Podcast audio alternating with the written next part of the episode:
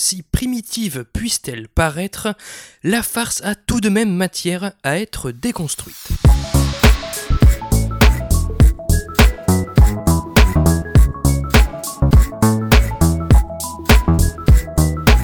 Salut et bienvenue dans ce 56e numéro de Comment c'est le podcast qui déconstruit les scénarios un dimanche sur deux.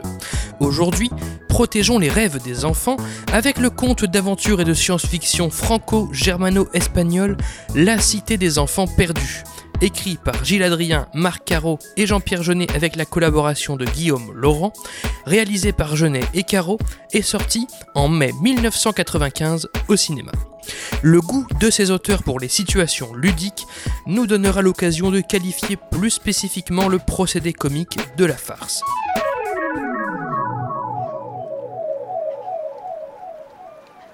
Crank, un étrange savant, vit entouré de clones et d'autres personnages encore plus étranges sur une plateforme en mer perdue dans le brouillard. Crank doit, pour ne pas vieillir trop vite, voler les rêves des enfants. C'est pour cela qu'il les enlève de la cité portuaire. Bon anniversaire, nos voeux les plus sincères, que ce gros gâteau vous apporte le bonheur, que l'année entière vous soit douce tu attends qu'on soufflé les bougies. et que l'an fini, nous soyons tous réunis. Bon anniversaire, mon oncle. Un gâteau? Un gâteau pour moi? Oh, c'est vraiment trop gentil. Vous êtes prêts les enfants Non, pas toi, tu es enrhumé. Un, deux... Quelle est la raison de ce Ne vous gâchez pas la découverte de cet univers onirique. Attention, spoiler. Allez, parlons comédie, ça faisait longtemps. D'ailleurs, commençons par rappeler quelques notions énumérées précédemment dans le podcast. Au sujet de Goodbye Lénine, nous exprimions cette théorie, soulevée par Walter Kerr dans son livre Tragedy and Comedy, comme quoi la tragédie est avant tout affaire de liberté dont on s'empare, là où la comédie est plutôt affaire de limites qui nous écrasent. Liberté contre limite. Dans La Cité des Enfants Perdus, rappelez-vous de cette scène où l'antagoniste Crank essaye d'enjouer des enfants. Il s'habille en Père Noël, met une musique de circonstance sur le tourne-disque et se fait accompagner par des clowns amusants qui portent des cadeaux et des décos festives tout en chantonnant. Malheureusement, Crank est si sinistre et terrorisant malgré lui que les enfants finissent en larmes. Si vous avez vu le film Enfant, sûrement avez-vous eu de l'empathie pour les gosses et vécu le traumatisme à leur côté. Mais si vous l'avez vu un peu plus adulte, alors vous avez probablement ri. Voir ce vieillard incapable d'inspirer la sympathie et l'enchantement, le voir limité par sa propre personnalité dans cette scène absurde et paradoxale, contribue à nous faire marrer. Dans son livre Le Rire, Henri Bergson remarque ainsi qu'un aspect idéalement comique d'un personnage et de ses actions est celui de la vanité. Peu importe ce que le personnage veut ou essaye, peu importe ses méthodes, cela est vain. Autrement dit, le spectateur devine que c'est mort, que les obstacles sont démesurément insurmontables. Dans un deuxième temps, cette fois au sujet des garçons et Guillaume à table, nous avons observé dans le podcast comment cette histoire de limite s'applique à une typologie particulière de comédie, la farce, le slapstick, bref cet humour où on se casse la figure et où on se prend des seaux d'eau sur la tête. Dans ce cas précis, Walter Kerr établit qu'il est question de limites physiques. Ce qui fait rire, c'est de constater combien les personnages sont prisonniers de leur corps, ils sont victimes de leur physicalité, de leur métabolisme. Quand un clone conte une histoire à Crank afin qu'il s'endorme, le clone lui-même finit par être fatigué, alors limité par son énergie. C'est pourquoi il se fait remplacer en douce par un autre clone qui poursuit l'histoire là où elle s'était arrêtée. Quand le protagoniste, incarné par Ron Perlman, est invité par la jeune Miette, incarnée par Judith Vité, à se mettre en route vers la plateforme, son état avancé d'ébriété l'empêche d'agir, le réduisant à tomber dans les pommes et à ronfler sur sa table. Plus simplement, lorsqu'il est déposé debout sur un cylindre géant posé au sol qui se met alors en rotation, le culturiste se voit obligé d'avancer au plus vite dessus pour ne pas tomber, soumis malgré lui au déséquilibre et à la gravité. Chacune de ces trois situations amusantes, relevant de la farce, confronte un personnage à la réalité de son corps, de son état. On passe notre vie à tenter de se débarrasser des impératifs comiques, développe Walter Kerr. Et quand on ne parvient pas à empêcher ce que notre corps fait, alors on devient un clown. Eh bien, prenons un moment aujourd'hui pour approfondir cette limite causée par notre physicalité. On dit souvent que l'humour est affaire de décalage. Dans son livre La dramaturgie, Yves Lavandier en propose d'ailleurs plusieurs. Décalage entre intention et résultat, comme au début de la Cité des Enfants Perdus, quand un cyclope croit tirer avec son flingue mais que ça ne fonctionne pas parce qu'il tient en fait son sonar.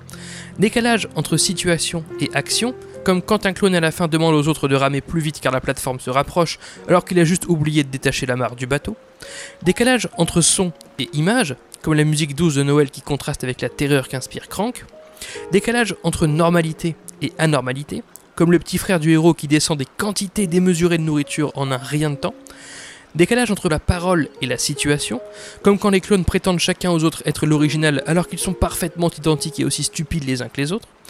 Eh bien, la limitation du corps des personnages provoque un certain décalage, identifié par Bergson, celui entre souplesse et raideur. On qualifie par exemple de souple ou de gracieux quelqu'un à qui tout réussit. Tu rentres dans un bar, la porte automatique s'ouvre devant toi, tu te poses au comptoir, on te demande direct ce que tu veux boire, tu rejoins une table avec ta boisson en évitant tout le monde sans sourciller, et t'assieds pile sur la place qui restait, gardée pour toi. Alors que le personnage comique, limité par sa matérialité on va dire, va s'immobiliser devant la porte automatique car elle se fermait au moment où il arrivait, puis va s'adosser au comptoir mais loupe le comptoir avec son coude et fait semblant que c'était fait exprès d'un geste maladroit qui ne laisse personne dupe, puis tente tous les gestes afin d'attirer l'attention du serveur, puis va se faire rentrer dedans par tout le monde au moment de rejoindre sa table avec son verre, ce qui va le crisper et l'interrompre plusieurs fois, puis, une fois à table, n'aura qu'une fesse qui rentrera sur le banc et se tiendra à un poteau avec son autre bras, mal à l'aise. Dans son triste périple, le personnage comique cherche à faire preuve de souplesse et de grâce, souhaite donner le sentiment que tout roule et se fait tout seul, mais son comportement, sa démarche, les expressions de son visage, ses mouvements manquent de fluidité. Il semble raide. Bergson explique qu'on donne alors l'impression de faire grimacer son corps. Quand est demandé, à la fin du film, au clown de faire preuve de courage, ils se figent, terrorisés, raides. On lit leur peur sur le jeu de Pinon, et cela nous amuse. Quand les enfants ont commis un vol de bijoux et qu'un flic les poursuit, ils lui tendent un piège avec une corde tirée au sol, provoquant la chute du policier. Celui-ci s'accroche à un objet sur l'autre rive du cours d'eau et devient un pont à lui tout seul, rigide et droit comme un bâton. Quand la secte des cyclopes est rassemblée dans la cale d'un bateau et qu'un bruit fort survient, ils sursautent tous ensemble, ce qui là encore crispe les personnages. Pour revenir à cette histoire de corps qui s'impose à nous, Bergson remarque que cette raideur ne fait pas tant rire par son caractère brusque et fortuit, mais plutôt par son caractère involontaire. La raideur s'impose à nous. On la masque autant qu'on peut pour prétendre maîtriser la situation, mais, poursuit Bergson, elle reste à notre surface, autrement dit, on ne peut pas s'en cacher. Plus encore, avance John Vorhaus dans The Comic Toolbox, la force d'un slapstick réside souvent dans l'assurance du personnage face à son incompétence. Nous en parlions dans l'épisode du podcast dédié au film de Gallienne. Ainsi, oui, c'est drôle de constater la raideur qui échappe à un personnage, mais c'est encore plus drôle de voir ce dernier convaincu d'être souple et gracieux. Mes exemples préférés sur ce sujet sont sans aucun doute ce bon vieux Frank Drebin dans la saga Y a-t-il un ou encore ce bon vieux Johnny English dans la saga éponyme. Des gaffeurs persuadés d'être des agents hors pair, en totale maîtrise de la situation, mais souvent trahis par leur surprise à la vue des catastrophes qu'ils provoquent eux-mêmes.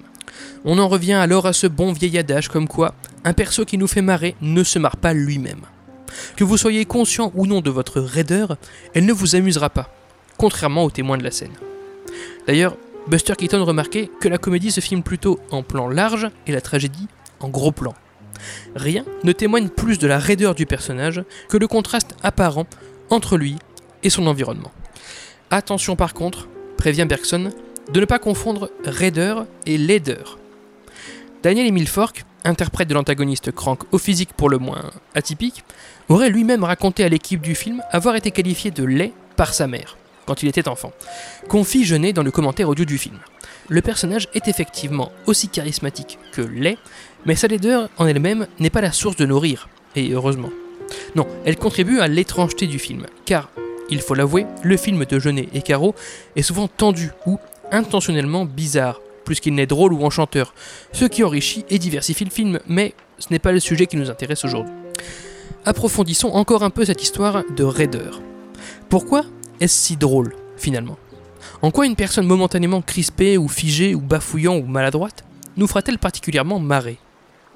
Bergson suppose qu'une attitude s'avère risible quand elle évoque une simple mécanique.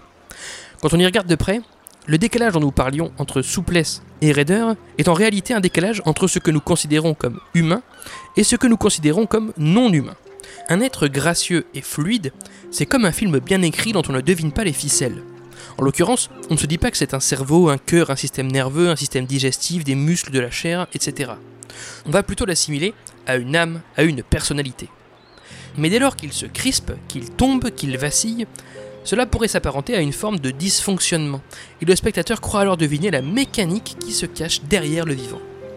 Quand on revient au personnage de policier évoqué plus tôt, nous disions que sa position l'assimile à un bâton. Et l'enfant marche même sur son dos, ce qui fait de lui un pont. Un exemple répandu de comportement humain assimilable à une mécanique, nous dit Bergson, est par exemple un mouvement cyclique. Quand Crank réalise que sa mise en scène de Noël a échoué, il s'en prend à un clone et le gifle. Vexé, le clone reproduit la gifle sur un autre clone. Et ainsi de suite. La réitération à l'identique du mouvement inspire une mécanique, bien plus qu'une humanité fluide et gracieuse, ce qui là encore contribue à nous amuser. De même, quand la secte de Cyclope dont nous parlions tout à l'heure sursaute, ce sont 300 individus qui effectuent le même mouvement au même moment, les faisant apparaître comme mécaniquement liés les uns aux autres. On ne voit plus des humains ou des identités, on voit une mécanique. En fait, poursuit Bergson, un geste paraît mécanique quand on peut le rattacher à une opération simple. Le pauvre Ron Perlman, qui court sur son cylindre, évoque la mise en rotation d'une roue dentée par une autre. Il n'est plus question de complexité de l'esprit ou de caractère insaisissable et abstrait de l'âme, mais d'un mouvement résumable à une fonction mécanique élémentaire.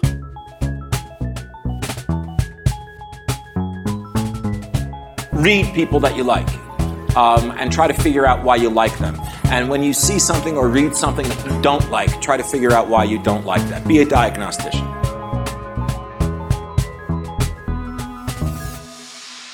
Cette allure presque robotique que semblent prendre certains de nos faits et gestes permet justement la parodie et l'imitation, explique Bergson. Imiter quelqu'un, c'est imiter sa part d'automatisme. Je pense par exemple à l'éternel lever d'épaule de Nicolas Sarkozy, moqué par les imitateurs, au clignement d'yeux bébête de la marionnette de Feu Jacques Chirac dans Feu les guignols de l'info, de la mélodie identifiable de la voix de Nelson Montfort, ou aux éléments de langage de Cyril Hanouna. Certains personnages du film de Jeunet et Caro incarnent très bien l'efficacité de la mécanisation, je trouve. Prenez les clones. Ils n'ont rien besoin de faire, en fait. Juste les voir les uns à côté des autres, comme une répétition ou un collage, inspire une mécanique. La dissonance entre humanité et robot est inhérente à leur seule présence à l'écran. Le spectateur s'amuse du simple fait de voir simultanément plusieurs têtes grimaçantes identiques. Mais encore et surtout les malfaisantes sœurs jumelles Z et Lynn, incarnées respectivement par Geneviève Brunet et Odile Mallet, rappelez-vous, elles sont jointes au niveau des pieds par une botte qu'elles ont en commun et semblent s'exprimer et agir comme une seule entité. Par exemple, elles poursuivent la phrase de l'autre à sa place. Ou encore, quand elles cuisinent, elles croisent mains dans tous les sens pour choper tel condiment, remuer les courgettes, porter l'aliment à la bouche pour le goûter, etc. Ce qui m'intéresse avec ce couple de personnages est que leur mouvement commun est toujours fluide et rapide. Les actrices ont longuement répété leur scène, explique Jeunet dans le commentaire audio du DVD, pour que leurs gestes semblent naturels et intuitifs. Ce qui m'intéresse ici est que le caractère mécanique ne dépend plus forcément de celui de la raideur. Je l'ai dit, leurs mouvements sont fluides, Z et Lynn sont gracieuses, leurs mouvements sont souples, elles ne subissent aucun accroc. Mais justement, leur trop parfaite chorégraphie évoque quand même une mécanique pour le spectateur, comme deux robots parfaitement paramétrés et synchronisés pour fonctionner ensemble. On ne croit pas à des humains capables de cela. Allons encore un peu plus loin en faisant un gros pas en arrière. Ne considérons plus seulement individuellement les personnages, mais plutôt le contexte du film dans son ensemble. À plusieurs moments, une réaction en chaîne, en apparence mécanique, est opérée. Parfois, une petite, comme le chien qui veut attraper un saucisson, mais l'aliment est disposé dans un panier lui-même accroché au chien via une corde et une poulie. Ainsi, quand le chien s'approche, l'aliment s'élève et s'éloigne mécaniquement. Parfois, une réaction en chaîne, disons, moyenne, comme quand Miette dispose du fromage râpé sous une porte et utilise une souris accrochée à un aimant pour obtenir une clé grâce à l'introduction d'un chat qui fait fuir la souris hors de la pièce. Parfois, une réaction en chaîne plus importante, comme quand le scaphandrier est réveillé par un crabe tombé dans un bunker sous-marin, lequel crabe active je ne sais quoi qui fait tomber un cylindre, qui lui-même échappe un cauchemar d'un enfant matérialisé par de la fumée verte, lequel cauchemar traverse les canalisations et atteint la surface pour finalement terroriser plein d'enfants, dont la petite miette.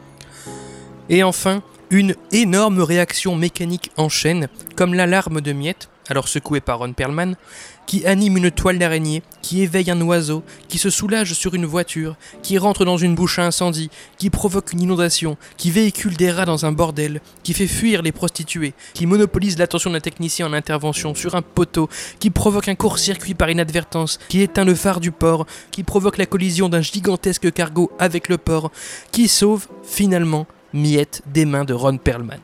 Chacune de ces quatre réactions en chaîne mécanise non pas un personnage, mais tout l'univers du film. La grâce et l'harmonie que l'on prête souvent au monde qui nous entoure sont trahis par une action simple qui vient raidir chaque élément qui le compose un à un. Le spectateur assiste alors à des situations ludiques, même si pas forcément hilarantes non plus. Dans le dernier cas, on a quand même un enfant en train de se faire étrangler. hein.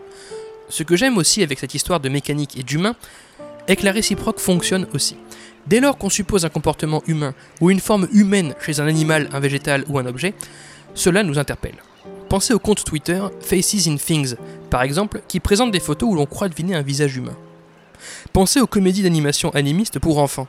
Pensez à cette vidéo virale d'une tortue qui semble courir après un ballon et faire des têtes, alors qu'il s'agit simplement d'un mâle qui cherche des femelles en croyant soulever un gros rocher. Et pensez à ce cher Édouard Baird qui constate un petit pot de Nescafé perdu au milieu de grandes boîtes de biscuits dans une supérette et qui lui invente une vie dans une interview pour Combini. Il y a une vraie poésie, son installation, il y a un petit Nescafé perdu au milieu des biscuits. Il y a des choses très émouvantes. Il y a un tout petit gars qui est là dans un monde hostile, il est là. Il n'ose pas se retourner parce qu'ils sont en majorité. Ils sont très grands, il est petit comme ça, il est touchant. Hein si on l'achète, on ne sait pas, il est peut-être bien, peut-être qu'il fraternise, je ne sais pas. Il, est- est, émouvant ce magasin, les choses sont, sont incertaines. quoi. La frontière entre l'humain et le non-humain est fondamentalement intéressante, dans un sens comme dans l'autre, car bouscule le spectateur sur ce qu'il considère justement comme humain, entre guillemets. Cette frontière est intéressante, mais pas forcément toujours drôle. Quand on regarde le personnage de l'oncle dans La Cité des Enfants Perdus, auquel Jean-Louis Trintignant prête sa voix, il s'agit d'un cerveau immergé dans une boîte transparente, relié à des vieux haut-parleurs de tourne-disque pour s'exprimer, et avec une caméra articulée pour voir. Le cerveau visqueux bat tel un cœur qui bat, et ainsi, cet assemblage mécanique d'éléments donne le sentiment malaisant qu'un être humain nous fait face. Cela dit, quand Crank jette un genre de paracétamol effervescent dans la boîte pour calmer le mal de tête de cet étrange personnage, nous rions de l'absurdité de son métabolisme. Nous parlions, dans l'épisode de Comment c'est raconté dédié à Y a-t-il un flic pour sauver la reine, de l'importance de créer de la distance en comédie. Quand vous regardez un épisode de Tom et Jerry, le pauvre chat se prend des bombes, des coups de feu, des fenêtres sur les doigts, des boules de billard dans la gorge. Là, comme ça, ça fait moyennement marrer, ça picote même un petit peu. Ainsi, prévient Lavandier, il faut créer de la distance avec le personnage qui souffre pour permettre le rire, nous éviter une trop grande compassion, par exemple en le dénuant de souffrance. En effet, même si Tom a mal à chaque fois sur le coup, il finit toujours par se relever et poursuivre son aventure. Il faut ainsi rassurer le spectateur, lui montrer que tout va bien, que ce n'est pas si grave. Eh bien, l'aspect mécanique, inspiré par la raideur d'un personnage suite à une limite physique, contribue à cette distance entre le personnage comique et le spectateur. En tout cas, je trouve. Puisque l'espace d'un instant, on y devine un objet et non un humain, cela atténue notre compassion et nous permet de rire plus que d'être triste. À la fin du film de Caro et Jeunet, le scaphandrier s'attache joyeusement avec de l'explosif à un pied de la plateforme afin de la faire disparaître à jamais.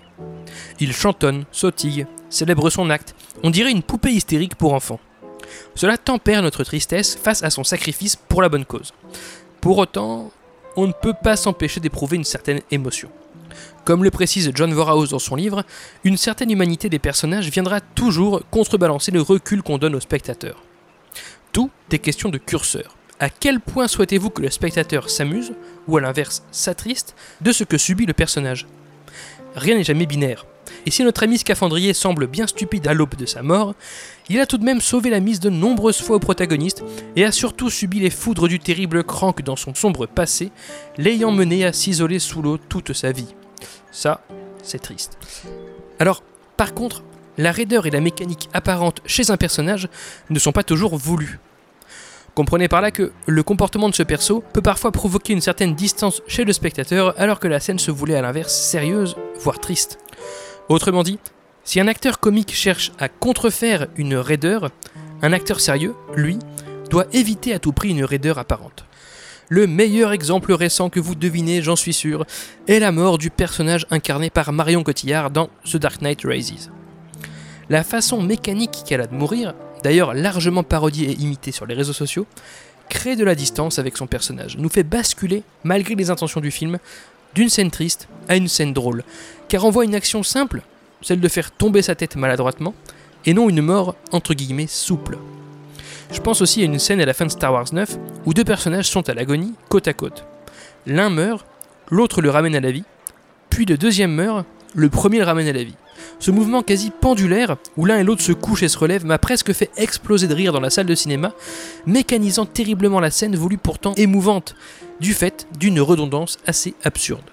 Bergson explique ainsi que, dès lors qu'on dirige l'attention des spectateurs vers les gestes échappés d'un personnage, ou en l'occurrence d'un acteur, plutôt que vers ses actes désirés, on décourage l'empathie au profit de la moquerie.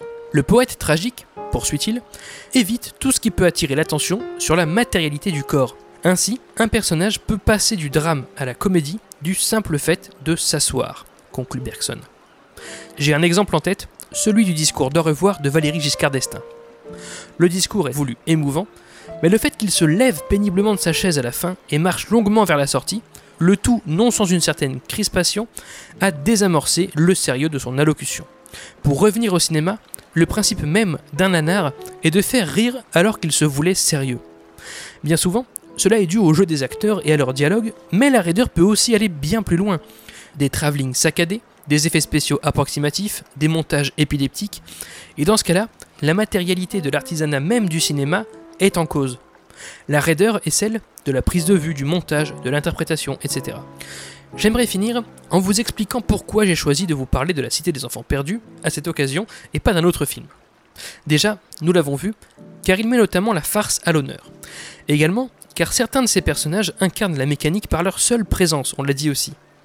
Et également, parce que certaines réactions en chaîne provoquent une mécanisation ludique du contexte tout entier du film, mais ce n'est pas tout. Ce film est aussi une déclaration d'amour à la mécanique et à la matérialité d'une manière générale. Tourné dans un décor réel de 4000 m2, cette œuvre met en scène un port véritable, créé de toutes pièces sous la direction artistique de Marc Caro. Les personnages présentent tout un tas d'accessoires farfelus et bien concrets, tels le sonar des cyclopes et leur œil robotique, la machine à aspirer les rêves des enfants, qui aurait d'ailleurs inspiré les Wachowski pour Matrix, ou encore l'œil de bœuf articulé, auquel je n'ai confie porter une affection toute particulière, là encore dans le commentaire audio. Les costumes improbables, notamment la fameuse botte pour deux personnes, ont été confectionnés par Jean-Paul Gaultier. Le film joue avec la destruction, le feu, avec l'eau ou encore avec le vent. Même le traitement colorimétrique de l'image, afin de faire ressortir le vert et le rouge, a demandé à l'équipe technique de redoubler d'ingéniosité en labo où la pellicule était traitée, à cette époque où le numérique n'existait pas, apprend-on également dans le commentaire audio. En fait, dans tous ses aspects narratifs comme pratiques, la Cité des Enfants Perdus honore et mobilise l'artisanat, le concret, le réel, la mécanique. À sa sortie, l'équipe du film a été demandée partout aux États-Unis, leurs techniques d'effets spéciaux ont été analysées et réutilisées. Ainsi, en l'an 1995, et avant que nous ne tournions la page vers l'ère des effets spéciaux, j'ai le sentiment que la France a une dernière fois su être précurseuse dans cet artisanat qu'elle a vu naître. Et ce, dans une démesure à laquelle nous n'assisterons peut-être plus jamais. Fondu au noir pour ce 56e numéro de Commencer raconter. Merci pour votre écoute, j'espère qu'il vous a intéressé. Retrouvez toutes les sources de cet épisode et tous les liens du podcast dans la description et sur ccrpodcast.fr, dont Facebook, Insta, SoundCloud, Spotify, tout ça, mais encore et surtout Apple Podcast. Pour ce dernier, je vous invite à laisser 5 étoiles et un commentaire, c'est très important pour le référencement du podcast. Podcast dont l'habillage musical était signé Rémi Le Sueur, je le rappelle, et Lexa Pinta Conta remercie. N'oubliez pas qu'une retranscription de chaque numéro de Comment c'est raconté est disponible sur Medium pour pouvoir lire les analyses à tête reposée. Je m'appelle Baptiste Rambaud, disponible sur Twitter pour répondre à vos questions, à vos réactions et vous donne donc rendez-vous dans deux semaines pour la 57e séance. Ciao